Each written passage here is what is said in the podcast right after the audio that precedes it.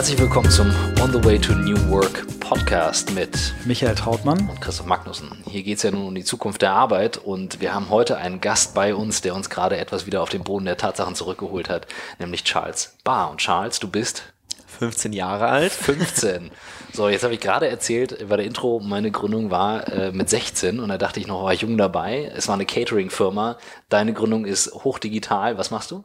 Wir machen Social-Media-Beratung. Das bedeutet, äh, wir wickeln Kampagnen ab. Alles rund um Social Media sind quasi die Generation Z-Agentur.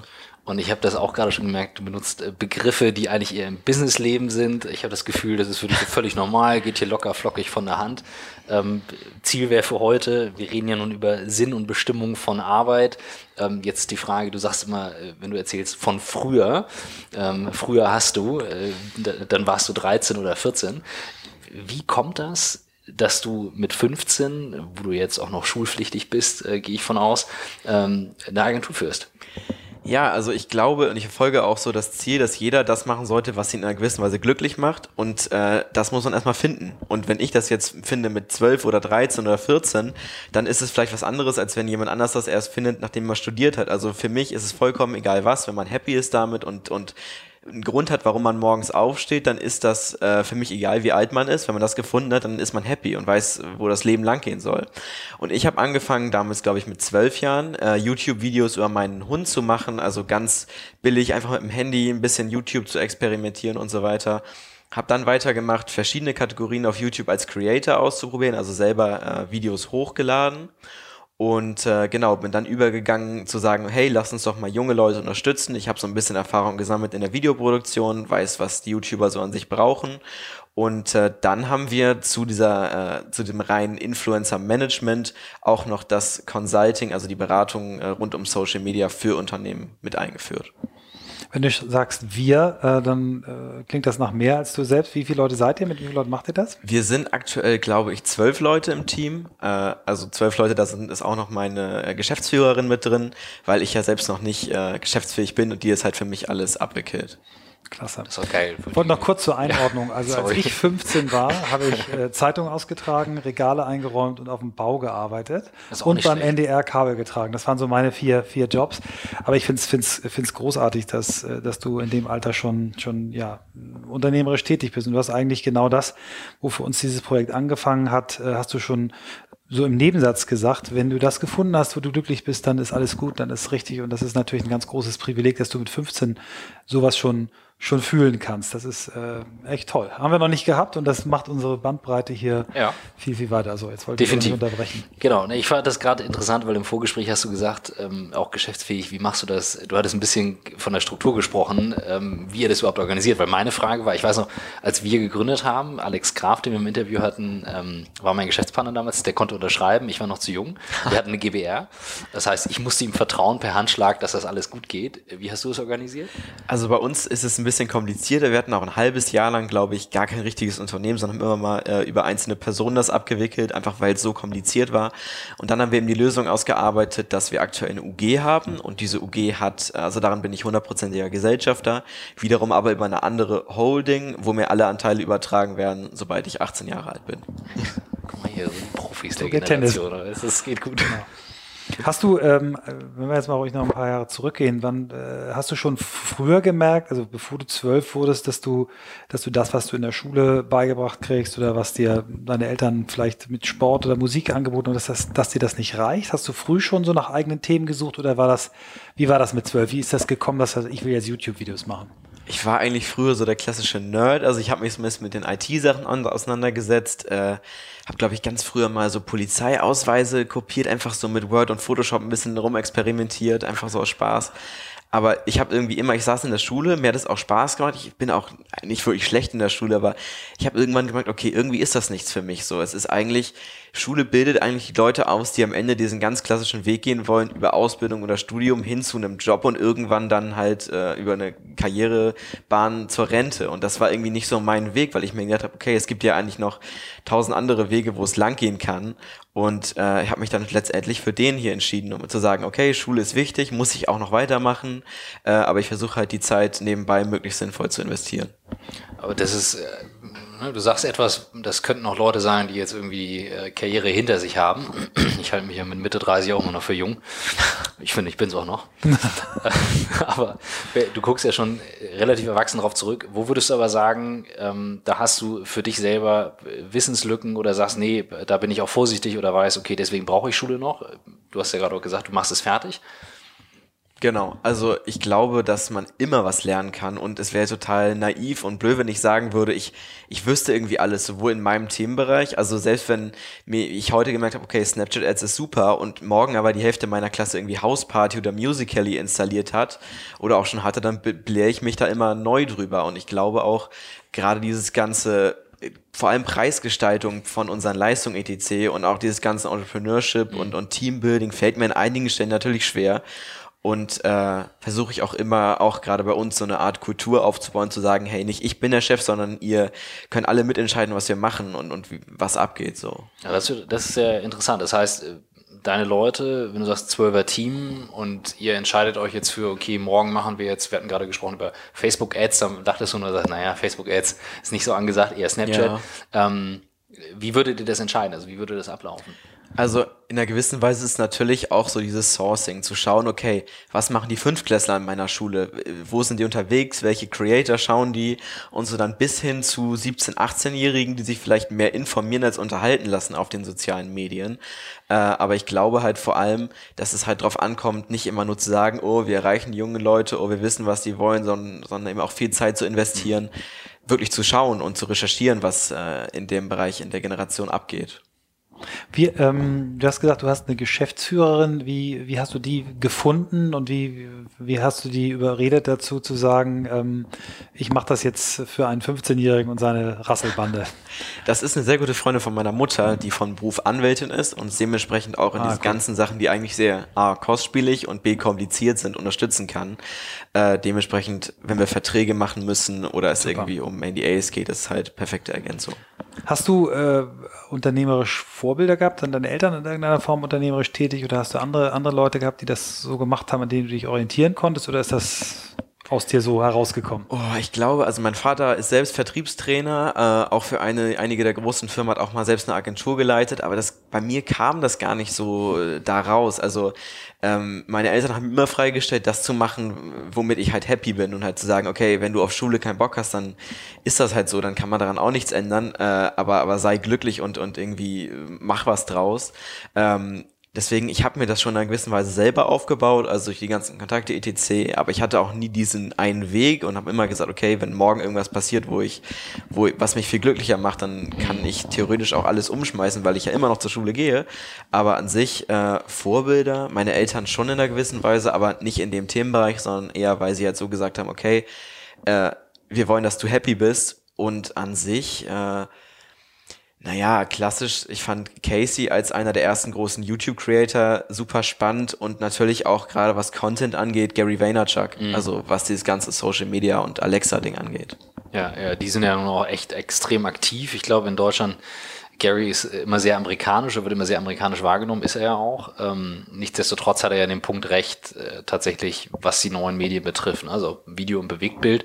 Du hast jetzt gerade ein paar Apps genannt, House Party, Musically, Snapchat wird den meisten noch was sagen, die anderen mhm. beiden vielleicht weniger sein in ihren Kids. Ähm, wie schnell dreht sich das momentan bei euch? Du hast selber gesagt, ihr source bei Fünftklässlern bis zu 17-Jährigen. Genau. Ähm, ich habe mir vorgenommen, ich will heute was von dir lernen. Pack mal aus. Erzähl, wo muss man jetzt hinterher? Wo sollte man drauf achten? Also ich glaube an sich, äh, dass es drei bis vier Apps gibt, die im Jahr nochmal boomen und dann entscheidet sich, ob das wirklich nur ein, zwei Monate sind oder ob das jetzt länger anhält. Beim Musical.ly dachte ich, habe den großen Fehler gemacht, dachte, okay, es wird in zwei Wochen eh wieder vorbei sein. Mhm. Und das hält jetzt bestimmt schon anderthalb Jahre so an. Und die ersten Leute, die die am Anfang zu mir gesagt haben, hey, das ist nur ein Hype, das wird bald wieder weg sein, sagen jetzt, okay, wie kann man das monetarisieren, was für Leute sind da unterwegs, etc. Ähm, und Hausparty zum Beispiel ist relativ schnell wieder verschwunden. Also ich glaube, das ist wie bei Virtual Reality. Erst kommt, erst kommen die Leute, die sich damit mit dem Thema beschäftigen, dann kommt der riesige Boom auf den Endkonsumer und dann geht's halt wieder zurück in die Leute, die sich halt mit der Thematik ausführlicher beschäftigen und auch Bock darauf haben. Und ich glaube, so ist es genauso auch bei Apps. Also erst kommt äh, das Allgemeine, das Weiterentwickeln, zu schauen, okay, wer kann in der Beta äh, mitmachen, wen interessiert das. Dann halt irgendwie durch eine riesige Launch-Kampagne ähm, weit und weit aus äh, mehr Nutzer und dann geht's wieder runter zu den Leuten, die äh, von der App wirklich überzeugt sind. Ich habe letztes Jahr viel mit Snapchat experimentiert. Ich bin ein riesen Fan von der App, äh, wird aber von vielen so in meiner Generation totgesagt, weil die sagen, ja, jetzt hat ja äh, Facebook mit Instagram nachgezogen und macht im Prinzip das Gleiche. Macht es auch sehr gut diesmal, muss ich sagen, die Kopie. Mhm. Wie schätzt du das ein? Also es kommt immer auf, äh, auf das Point of View, also auf den aufs Blickfeld an, weil ich glaube, aus der Sicht jemand, von jemandem, der irgendwie Aktien investiert, ist Snapchat der Horror. Äh, aus der Sicht der Leute, die Content kreieren wollen oder, oder machen wollen, ist Snapchat super, weil es einem die Möglichkeit bietet, halt in einer ganz neuen Welt so zu experimentieren. Und auch für die, für die äh, Leute aus meinem Alter und für meine Freunde, die nutzen Snapchat, egal was jetzt Instagram Stories äh, macht, weil es hat dieses Brand aufgebaut und, und dieses Snapchat-Feeling, dass, dass ich diese Streaks habe und dass ich da alle meine Freunde drauf habe und erstmal die ganzen Leute dahin zu bringen, äh, wird Instagram noch äh, ganz, ganz viel Zeit kosten und auch ganz viel Geld, die Leute darüber zu bringen. Ähm, aus meiner Sicht dementsprechend, Snapchat wird immer seine Zielgruppe haben, glaube ich, gerade in meinem äh, Alter, die ganzen äh, Leute. Aber also ich kreiere lieber Content auf Instagram Stories als auf Snapchat.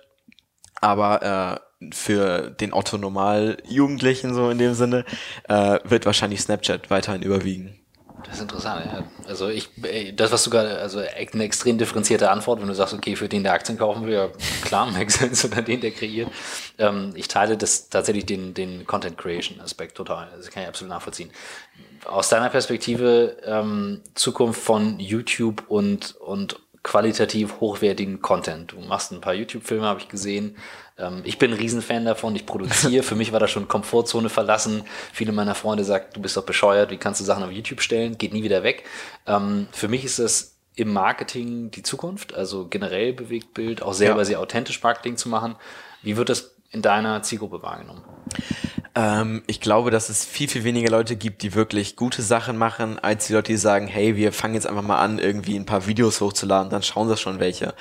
Ähm, die Zukunft wird aus meiner Sicht so aussehen, dass äh, die großen Creator, so wie es halt in LA auch schon ist, entweder ihr eigenes Produktionsteam ranholen, einen äh, Felix von der Laden, wer den nicht kennt, Dena hat über äh, drei Millionen Abonnenten, glaube ich, hat sich mittlerweile einen eigenen Kameramann geholt und damit eben Verstärkung in Sachen Produktion. Mhm. Äh, und in LA, in LA geht es auch schon so los, dass die ersten großen, wirklich riesigen Creator mit 5, 10, 12 Millionen Abonnenten sich ein Team äh, bilden. Und ich glaube, dass eben auch genau die Leute in Deutschland gewinnen werden. Ähm, die großen Creator haben schon Teams und äh, der Content, der jetzt so wirklich nur auf Klicks aus ist und keinen Hintergedanken hat, vielleicht sogar moralisch verwerflich ist, der wird aus meiner Sicht nicht mehr so lange existieren oder zumindest nicht mehr so lange relevant bleiben. Du glaubst, dass, dass da, da deutlich äh, Verschlankung wieder der, der Anzahl der Creator gibt, weil, weil es dann irgendwie wie Fernsehsender gab es auch mal mehr und dann weniger, ähm, also das ist einfach die, die Größe und vielleicht Qualität sich dann durchsetzt und äh, das nicht mehr so so vielschichtig sein, wie es jetzt ist. Genau, ja. auf jeden Fall. Also ähm, es wird eine neue Generation auch an YouTubern heranwachsen. Also eine Bibi will A wegen dem Preis und B, weil sie in Anführungszeichen ausgelutscht ist, viel, viel weniger äh, Werbeangebote bekommen mittlerweile. Ähm, Zumal sich dann auch noch nur die riesigen Marken diese Top-Influencer leisten können. Bei uns sagen wir immer Blue-Chip-Influencer dazu, weil es schon eine enorme, enorme Reichweite ist.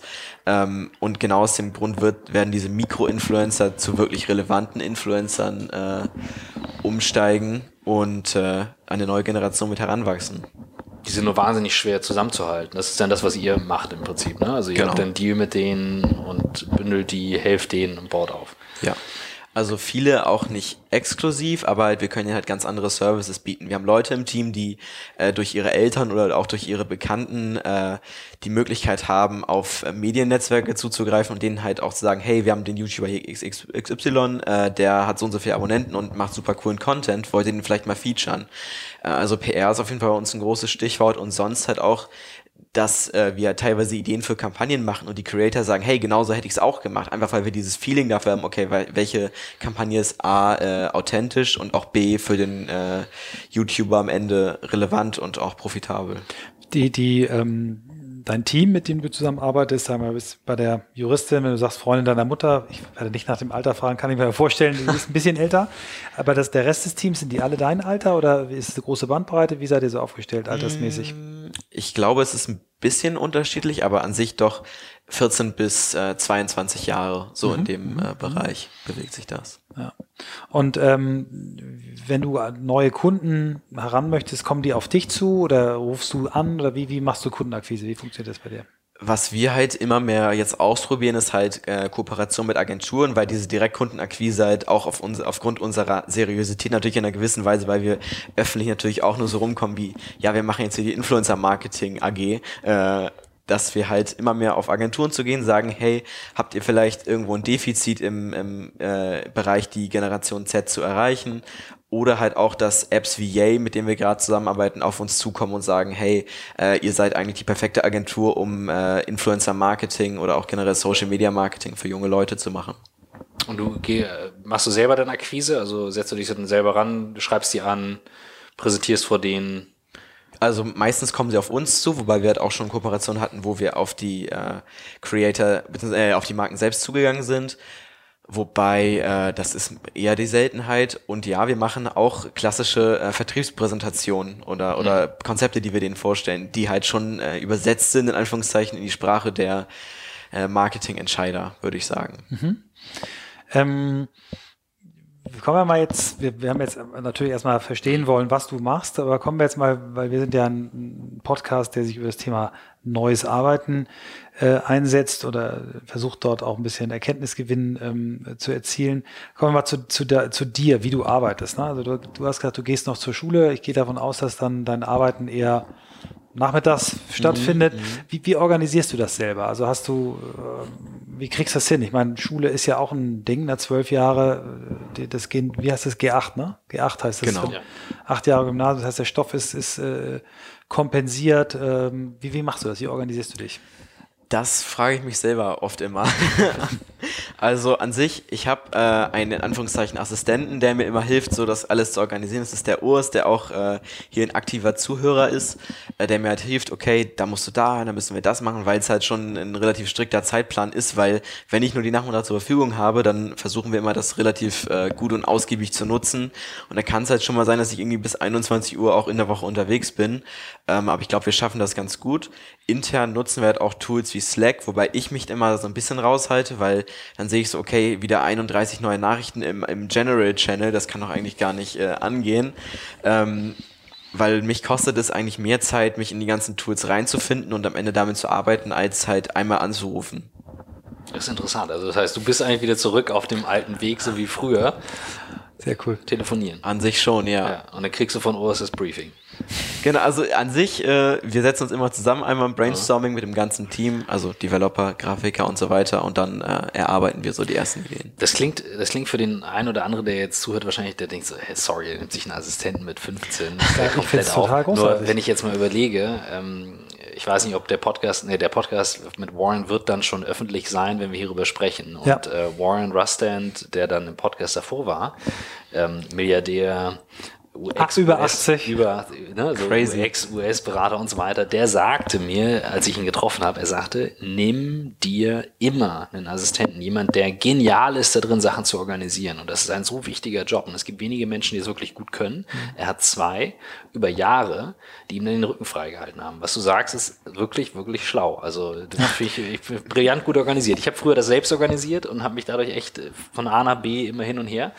Aber das ist gut. Das beste Plädoyer dafür, warum du dir Assistenten holen sollst, äh, gibt eigentlich Tim Ferriss in der, in der vier Stunden Arbeits... Wer heißt das Buch? Vier Stunden? Äh, Four Hour Work, Work Week. Hast du das mal gelesen? Ich habe nur von gehört. Ja, musst mal lesen, weil der begründet es ganz genau. Und das ist echt, also es ist schlau. Und ich finde es überhaupt nicht verwerflich. Ich finde es geradezu mhm. genial, weil äh, du, du damit sicherstellst, dass du, dass du auch deine Schulzeit in Ruhe zu Ende bringen kannst. Eben. Ja. Also ich habe das früher gehabt, dass ich dann halt gesagt habe, okay, da treffen wir uns, dann habe ich es eingetragen, habe irgendwann gemerkt, oh, ich habe irgendwie das doppelt gebucht oder habe dann irgendwie zwei Termine auf den gleichen Tag auf dieselbe Uhrzeit gelegt. Geht mir heute noch so. Also meine Sekretärin haut mir so auf die Finger. Das ist genau richtig. Aber das ist echt so. Und ich bin dann so verplant. Manchmal, ich merke auch gar nicht, oh, ich habe noch irgendwie drei Sachen hier nach oder so und dann kann ich mich doch nicht irgendwie mit den Jungs abends treffen oder so. Äh, und deswegen, ich bin selber so, so ein verplanter Mensch, dass ich äh, das sonst viel zu oft vergessen würde. Wie bist du, äh, was jetzt dein eigenes Kommunikationsverhalten, sag mal, digitales Kommunikationsverhalten, bist du immer on, beantwortest du immer sofort oder sagst du auch, ich mache das Ding auch ganz gezielt aus und habe nur bestimmte Zeiten, zu denen ich damit äh, maile, poste? Wie, wie ist so dein, dein Kommunikationsverhalten? Also bei mir ist es meistens so, so erste Pause, 9.30 Uhr, okay, wie viele E-Mails schaffe ich? Also dann sind vielleicht schon so zwei, drei Sachen reingekommen, dann gucke ich halt, was besonders wichtig ist, das zu beantworten, sonst irgendwie drei Minuten mal telefonieren, äh, aber meistens bin ich halt derjenige, der auch irgendwie abends um halb zwölf noch dran sitzt und irgendwie dann aber auch, aber auch direkt in einem Satz formuliert, okay, so muss es gemacht werden und nicht noch hier schön Worte da, da Begrüßung oder so, sondern halt, dann ist mir das Zeitsparen wichtiger als dann am Ende die Formulierung. Dementsprechend, äh, ich bin eigentlich always on, auch wenn ich mir seit Monaten vornehme, einen Urlaub zu machen ohne Handy, der letzte ist so ausgegangen, dass es dann die Woche war, wo wir die meisten äh, Anfragen und Medienberichte etc. hatten, wo ich dann in Spanien war und den ganzen Tag am Strand so Podcast gehört auf der einen Seite, auf der anderen Seite dann die ganze Zeit E-Mails beantwortet. Das war äh, super lustig. Das ist gut.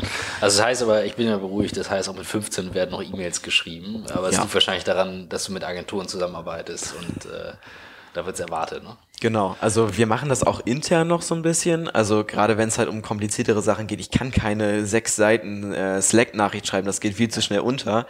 Äh, aber so an sich, ich finde, äh, gerade das, was, was Google rausgebracht hat mit diesem G Suite, ist für mich super. Also habe ich alles an einer Stelle und äh, auch wenn ich an sich dumm bin mit diesen ganzen E-Mail-Sachen, für mich ist das immer noch super. Das ist gut, das ist super.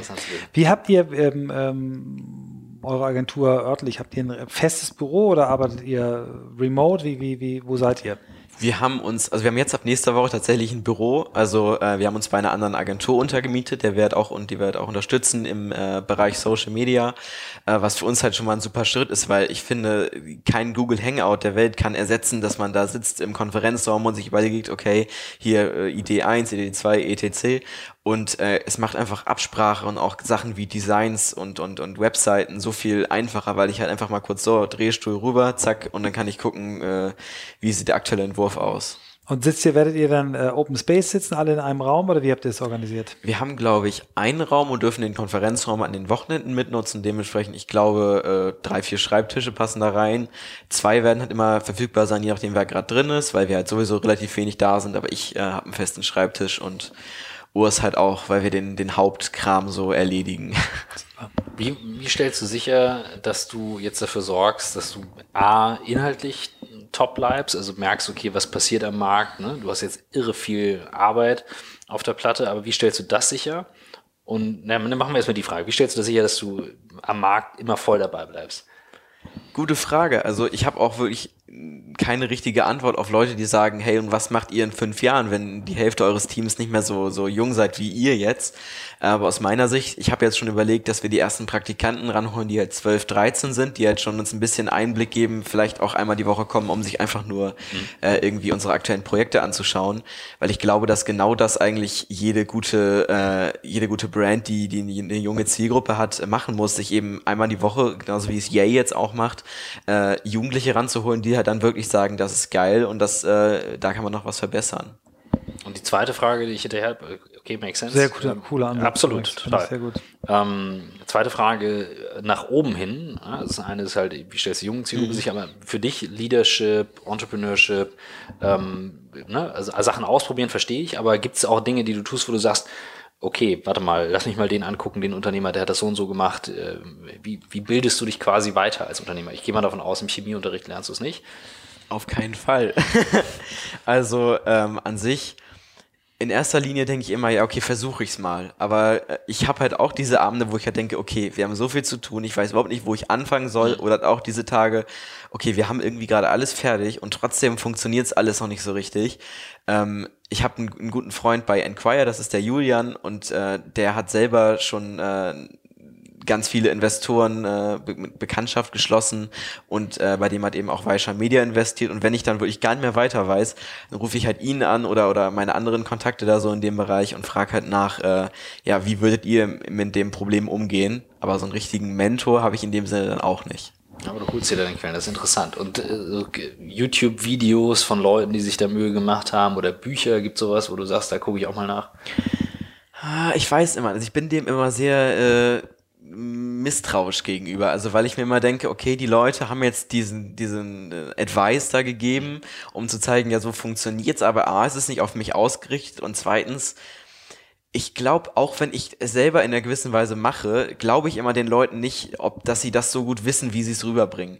Also weil im Gespräch auf jeden Fall, ähm, aber gerade wenn ich jetzt auf YouTube eingebe irgendwie, äh, ja, wie mache ich, wie komme ich aus einer Situation raus, wo ich nicht weiter weiß? Mhm. Sind die äh, Antworten A, viel zu allgemein und B, meistens helfen sie mir auch nicht so richtig weiter, weil es entweder so motivierende Sachen oder inspirierende Sachen sind. Und das ist dann äh, nicht wirklich das, was mir weiterhilft. Das finde ich eine interessante Antwort. Also viel differenzierterer Medienkonsum, als äh, so manch einer das vielleicht wahrnimmt. Wie, wie siehst du das in anderen Bereichen? Also zum Beispiel, wenn du jetzt mal an Politik denkst oder äh, wenn Marken jetzt Werbung machen, wie schnell wird da von euch, deiner Generation erkannt, nee, sorry, also nehme ich nicht ernst oder das ist wirklich mhm. Werbung?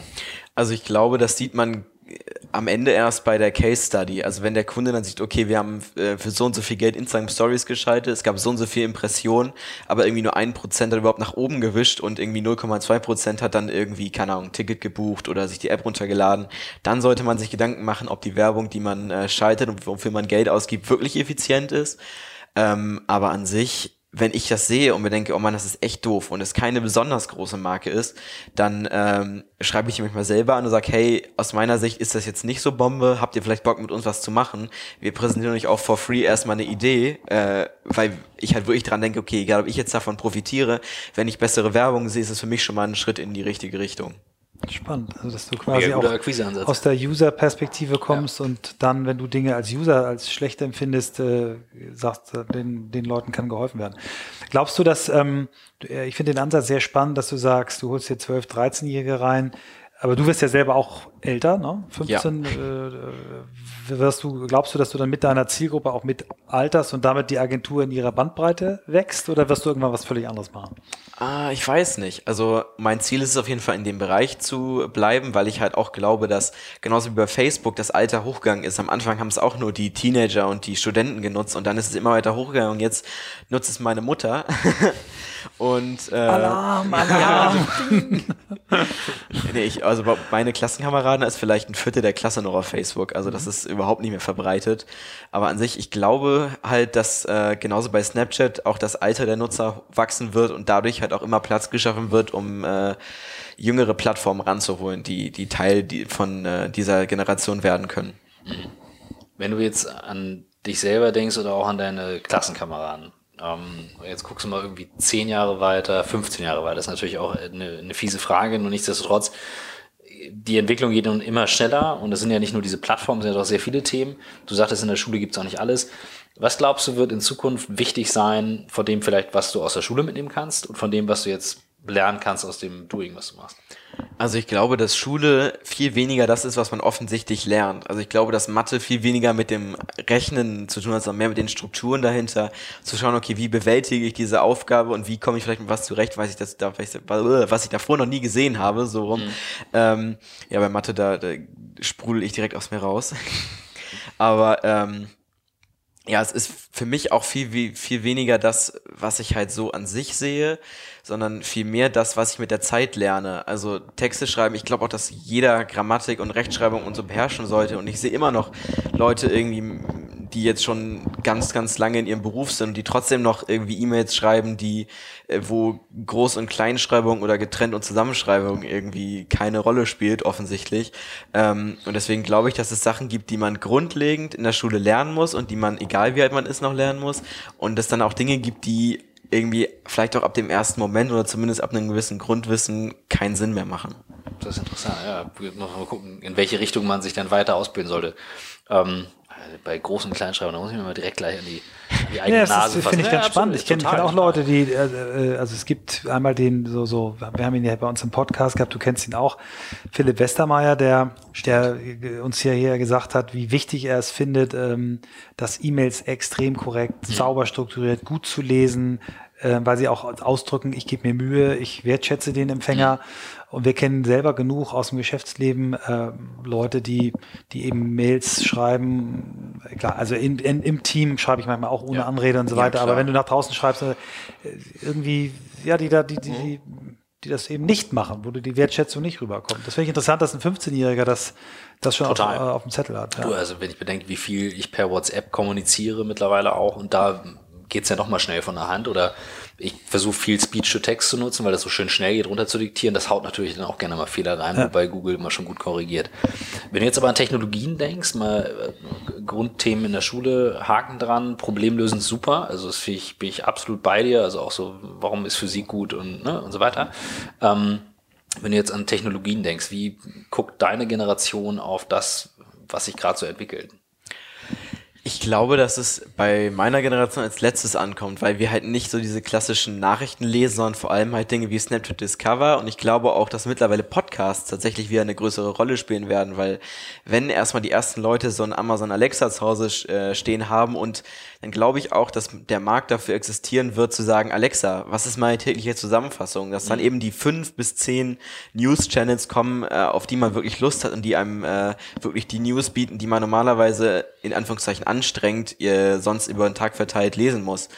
Und ich glaube, dass wir deswegen in dem Bereich nicht wirklich so gut informiert sind, äh, wobei das natürlich auch immer aufs Thema ankommt. Also Tesla, da merke ich schon, dass die Hälfte meiner Klasse da schon äh, spannend drauf guckt, gerade aber auch, weil Elon Musk auf Social Media einfach so ein Gigant ist und da so viel Inhalte veröffentlicht. Deswegen, ich sehe Social Media in dem Sinne äh, auf jeden Fall als eine große Möglichkeit, diese ganzen Inhalte und Ideen zu transportieren an die Leute und nicht unbedingt als, als Ursprung äh, für so eine Idee. Wie setzt du dich mit, mit äh, sagen wir mal ganz naheliegend, äh, Thema äh, Virtual Reality, Augmented Reality, sind das Themen, die, die, die nur wir alle wichtig finden in unserem Alter, weil wir glauben, dass junge Leute sie wichtig finden, oder ist das etwas, was, was in deiner Generation eine Rolle spielt oder spielen wird? Ich finde das super spannend, weil ich glaube, Snapchat hat gestern oder hat zumindest auf der Dimexco vorgestellt, dass es jetzt diese Augmented Reality Figuren in der App gibt. Und ich habe allein gestern bestimmt zehn Snaps und Stories gesehen, wo Leute das benutzt haben. Und ich glaube, es ist gestern rausgekommen oder vorgestern. Ja, irgendwie jetzt die letzten Tage. Ja. Genau. Und äh, seitdem wird das so massiv genutzt und das ist, glaube ich, ein super gutes Beispiel Beispiel sollte auch Augmented Reality sein, oder? Also das ist. Die haben eine Firma gekauft in dem Bereich auf jeden Fall und das hat jetzt ein bisschen länger gedauert. Die, also ich weiß nicht, das hängt damit zusammen, aber ja. Genau, und deswegen, das fand ich super spannend, weil das schon ein konkretes Beispiel war, wo man mhm. gesehen hat, okay, richtige Plattform und richtige Technik. Und bei Virtual Reality, naja, vor 20 Jahren hat auch keiner gedacht, dass wir so ein Handy mit uns rumschleppen werden, an jedem, in jedem Moment, an jedem Ort und dafür auch noch eine Menge, Menge Geld zahlen. Deswegen, ich glaube, dass bei Virtual Reality genauso ist, dass es jetzt wie PlayStation VR ähm, hat einfach ganz gut zeigt, okay, erst kommt die große Welle, jetzt geht's langsam wieder runter, die Leute entwickeln das weiter, machen es äh, konsumerfreundlich und dann äh, wird es, glaube ich, irgendwann den Boom geben, wo die Geräte so ausgereift sind und auch die Qualität und auch die Schwindelanfälle, ähm, dass äh, es dann wieder in einem Rahmen liegt, der für alle akzeptabel ist. Und Smartphone, du hast es gerade gesagt, ich sag mal, du hast ja noch nicht erlebt, wie vor 20 Jahren die Leute kommuniziert haben. Ich überlege jetzt gerade, ich versuche gerade zurückzudenken, warte mal, vor 20 Jahren, doch, da habe ich mich ins Internet gewählt, da wurde ich konfirmiert. Da habe ich eine, da konnte ich nicht einwählen. Ich weiß 14 US Robotics. Ich weiß noch, dass ich 1994 mein erstes Handy hatte. Das ist früh. Ja. Wirklich früh. Ja, 93 war noch der fette Motorola-Knochen und mhm. 94 kam dann so die, die, die, äh, also aus meiner Erinnerung die ersten Nokia, die, die man so in der Hand halten konnte, ohne sofort, dass der Arm lahm wurde. Also, und jetzt sind wir bei zehn Jahren aber iPhone. Ich, ich gebe dir, ich geb dir genau recht, äh, Charles. Als ich die ersten, die ersten äh, Handys mit Internetzugang, so hieß es früher, kam, was, wer will auf diesem Mäusedisplay irgendwie, in der, ich habe das ist totaler Quatsch. Ne? Und, äh, und als das iPhone dann da war, dann denkst du irgendwie, okay, ja. now it's getting und jetzt sind wir bei serious, zehn Jahren ja. iPhone. Man sagt ja so zehn Jahre geht ein Technology Lifecycle, dann ist das am Ende. Ähm, naja, iPhone, iPhone hat jetzt ein gutes Samsung gebaut ziemlich das gut. Sagst du, das sagst du. Als Samsung-Nutzer. Nachdem der Samsung das iPhone ja. mehrfach nachgebaut hat. Ich glaube, äh, der Punkt ist nur der, ich, ich will natürlich deswegen ein bisschen anti Der Punkt ist eben ja. genau der, die Dinger werden jetzt so vergleichbar. Ja. Jetzt äh, ne, die Frage bei dir, du arbeitest in der Pause mit dem Laptop oder am Handy? Mm, kommt immer drauf an, ob die Lehrer gerade da sind. Ja. Also meistens äh, tatsächlich am Handy. Also ich mhm. E-Mails schreibe, ich nutze meinen Laptop eigentlich nur noch für Präsentation und mal irgendwie Videos schneiden oder so, weil ich kann, den Rest habe ich auch gemerkt, ich habe auch mich wirklich darauf konzentriert. Ich glaube, irgendwer hat bei euch auch gesagt im Podcast oder auch ein paar mehr Leute, ja, wir nutzen das Handy eigentlich so viel mehr als, als das Laptop an sich. Mhm. Ähm, und ich glaube, dass genau da war mein Ansatz zu sagen, okay, ich probiere mal aus, für wie viele Sachen ich es brauche. Ja. Und ich habe meinen Laptop letzte Woche zur die Mexico vollkommen äh, unnötig mitgeschleppt. Ich habe nicht einmal gebraucht. Ich habe alle E-Mails, ja. Telefonate, etc., alles auf dem Handy machen können. Da wollte ich nämlich gerade hin. Ne? Also wie, wie bei euch in der Generation und wahrscheinlich seid ihr erstmal offener, Sachen auszuprobieren. Wir haben in der Tat letzte Woche genau darüber gesprochen, was man alles eben vom Handy machen kann. Die Frage ist jetzt, äh, die mich interessiert, sind deine, deine Kommilitonen jetzt nicht unbedingt nur du, sondern auch andere in der Generation eher am Film, am Messagen, am Draufsprechen? Was ist das Hauptmedium, wo, wo Nachrichten hin und her gehen? Oder wirklich, wirklich viel getippt? Also es kommt immer drauf an. Also auf jeden Fall, was nicht genutzt wird, ist diese ganze Spracheingabe. Also das ist immer viel zu, oh, jetzt muss ich ja draufdrücken und so, dann tippe ich lieber kurz. Aber ich glaube, dass Snapchat eine richtig gute Kommunikation entwickelt hat, weil es halt eben in die bestehende App diesen, diesen Messenger mit integriert hat, die, die Sprachnachrichten, wo man einfach nur auf die Telefontaste gedrückt halten muss und das ist, glaube ich, eine Möglichkeit, wie wir heutzutage super viel kommunizieren. Und wenn Snapchat diese API freigibt, zu sagen, okay, wir, wir, wir bieten Werbetreibenden und generell Nutzern die Möglichkeit an, so eine Art Chatbots zu machen oder irgendwie so Massenkommunikation, dass dann die Plattform sich dahin entwickelt, dass man wirklich viel, viel mehr Sachen noch machen kann. Und dass es viel, viel mehr Möglichkeiten gibt in dem Bereich. Also du würdest, wenn, wenn du jetzt Geld übrig haben würdest, durchaus auch noch in Snapchat-Aktien investieren. Du hattest vorhin gesagt, dass es nicht für alle Investoren was ist, aber du, du, siehst, du siehst das noch als Thema, ja. Spannend. Ähm, ich, wir haben uns ja neulich auf, auf der Demexco auch getroffen und, und, du hast erzählt, du warst, äh, warst dort auch selber auf einem Panel. Ähm, erzähl doch mal ganz kurz, worum es da ging, was ihr, was ihr besprochen habt und wie sich das so anfühlt, vor paar, warst du auf der, auf der ganz großen Bühne? Oder ich, äh, Experience Hall, ja, das war Experience so die kleine, mhm, mhm. kleinere, in Anführungszeichen. War das die, wo der äh, Czerno genau. moderiert genau. hat? Genau, ja, das war, fand ich die coolste. Ne? Hat er mit, mit Band an der Seite und so, das fand ich ganz ziemlich cool. Ja. Hast du auch gesungen, ne? Ha, wurde, ja, ja, weißt du, kommt der Czerno zu mir und sagt, Michael, du musst mal in meine Halle kommen, das ist der Hammer. Ich habe die beste Band der Welt dabei. Was ist eigentlich dein Lieblingslied? Ich sag dann so, äh, Angels. Kannst du es auch singen? Ich sage, ja.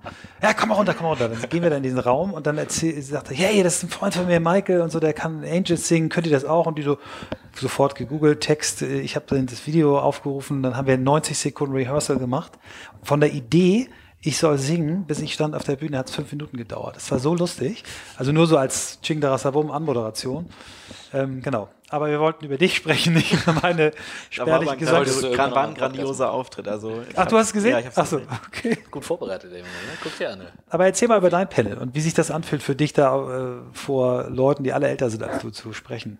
Also das äh, Thema des Panels war quasi Storytelling äh, from Millennials to Millennials, äh, bis ich dann irgendwann gemerkt habe, okay, 30 Minuten vom Auftritt, okay, Millennials, das ist eigentlich 20 bis 40, also ist eigentlich mhm. gar nicht mehr so äh, hart meine Zielgruppe.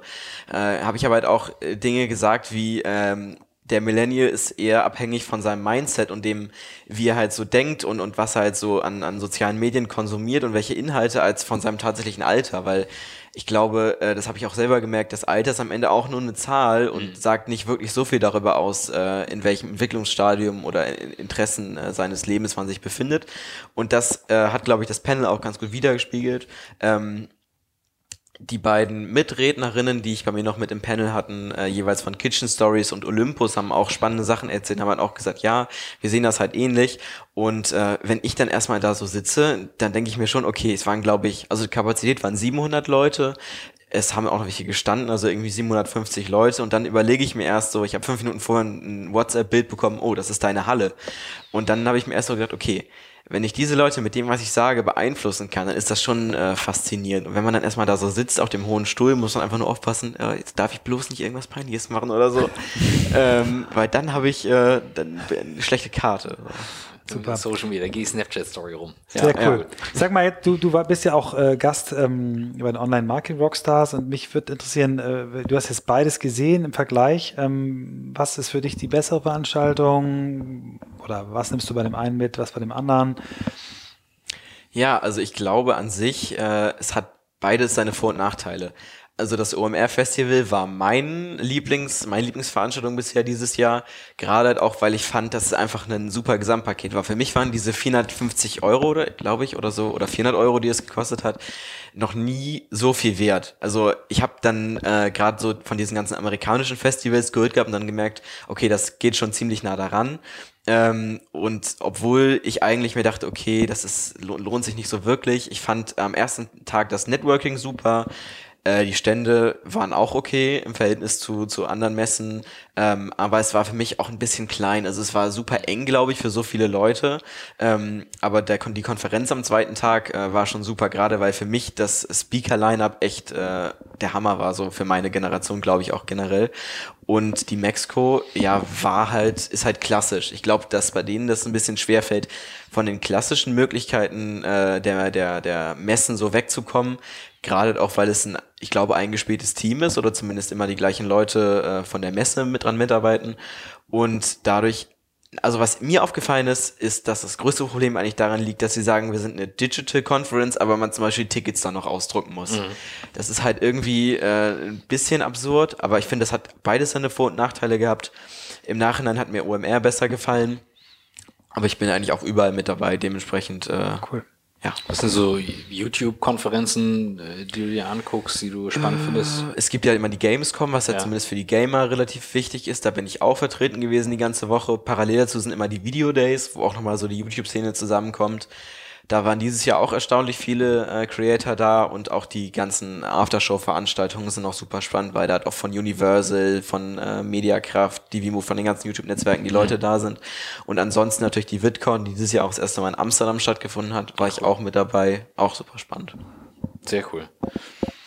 Ja, wir, wir stellen immer normalerweise unseren, unseren Gästen noch die Frage zum Schluss, was sind die fünf Bücher, die sie am meisten beeinflusst haben? Aber du hast gesagt, das, ist, das Buch ist nicht das Medium, über das du äh, dich weiterbildest, sondern ich habe es ja. eher mitgenommen, du, du, du, du machst einfach, du probierst einfach, ähm, du hörst zu, du stöpselst zusammen und machst äh, und bist nicht derjenige, der liest, finde ich nicht schlimm. Also wir wollen dich auch nicht quälen mit dieser Frage. ähm, ja, hast du noch eine Frage? Ich, ich fand es super spannend, also ja. weil ich eben aber auch sehr an die neuen Medien glaube. Ähm, ich bin beeindruckt über deine differenzierten Antworten und den differenzierten Blick und das finde ich spannend.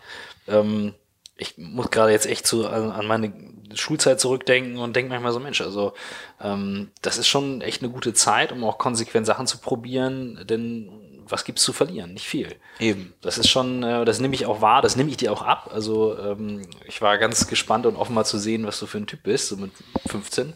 Äh, Finde ich gut. Also ich komme trotzdem noch mit der letzten Frage, die haben wir sonst immer vorher gestellt, aber du hast so spannende Sachen erzählt, dass wir so ein bisschen auch von unserem Leitfaden, wir haben nicht einmal reingeguckt, nee, weil wir gucken sonst ganz oft Seite. rein, aber du hast uns wirklich beide wirklich gut in deinen, in deinen Bann gebracht. Also vielen, vielen Dank dafür schon mal.